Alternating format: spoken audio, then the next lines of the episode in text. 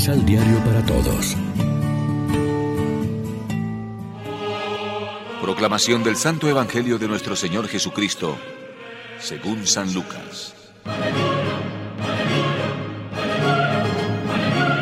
Algunos hacían notar a Jesús las hermosas piedras y los ricos adornos que habían sido regalados al templo.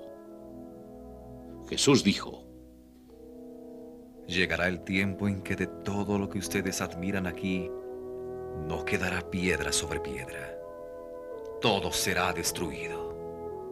Le preguntaron entonces, Maestro, dinos cuándo sucederá eso.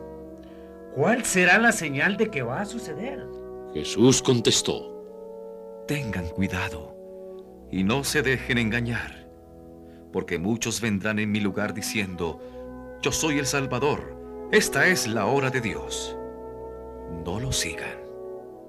Cuando oigan hablar de guerras y disturbios, no se asusten, porque primero tiene que pasar eso, pero el fin no vendrá enseguida. Después les dijo, Se levantará una nación contra otra y una raza contra otra. Habrá grandes terremotos, pestes y hambre en una y otra parte. Se verán también cosas espantosas y señales terribles en el cielo. Lección Divina Amigos, ¿qué tal? Hoy es martes 22 de noviembre. La iglesia se viste de rojo para celebrar la memoria de Santa Cecilia, Virgen y Mártir. Ya a esta hora, como siempre, nos alimentamos con el pan de la palabra. En las descripciones apocalípticas no hay que dar valor literal a cada detalle y fenómeno cósmico.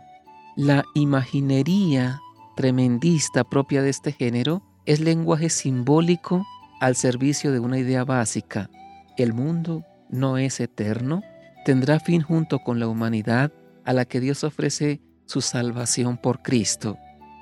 El mensaje bíblico que contiene la apocalíptica recuerda al hombre su condición caduca, es verdad, pero no para hundirlo en la desesperanza, el desánimo o la indiferencia alienante, sino para invitarlo a una conversión personal que debe trasvasarse a las estructuras sociales, laborales y familiares, alentando así la esperanza de una transformación total y gloriosa, tanto del propio hombre como sus limitaciones, como del mundo con las suyas.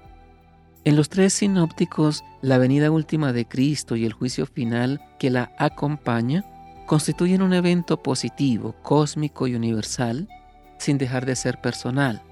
No es anuncio de terror, sino de liberación y de esperanza vigilante. Hay dos maneras incompletas que resultan erróneas cuando se disocian de entender y vivir la esperanza cristiana que brota del anuncio escatológico. En primer lugar, creer que la salvación de Dios por Cristo queda en hecho del pasado. Y luego, limitar la esperanza al futuro consumado, desentendiéndose del presente. La síntesis de pasado y futuro en la hora actual que vivimos es la visión exacta y completa de la esperanza cristiana. La liberación salvadora de Dios es realidad ya ahora y no solo para el futuro.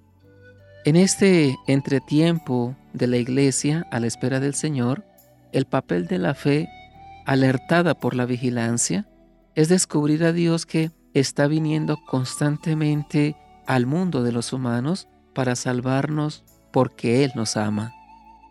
Reflexionemos. ¿Entramos en conflicto con Dios y con nosotros mismos cada vez que nuestros planes no salen como los teníamos previstos? Oremos juntos.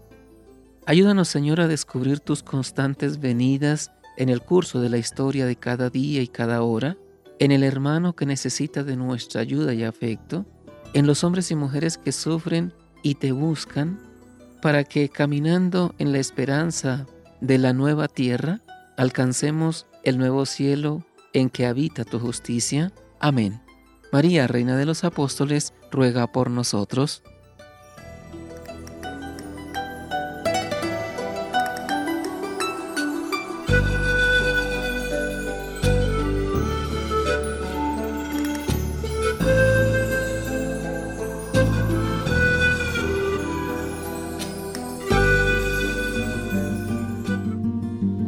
Complementa los ocho pasos de la Alexio Divina adquiriendo el emisal Pan de la Palabra en Librería San Pablo o distribuidores. Más información www.sanpablo.co Pan de la Palabra. Vive la reflexión.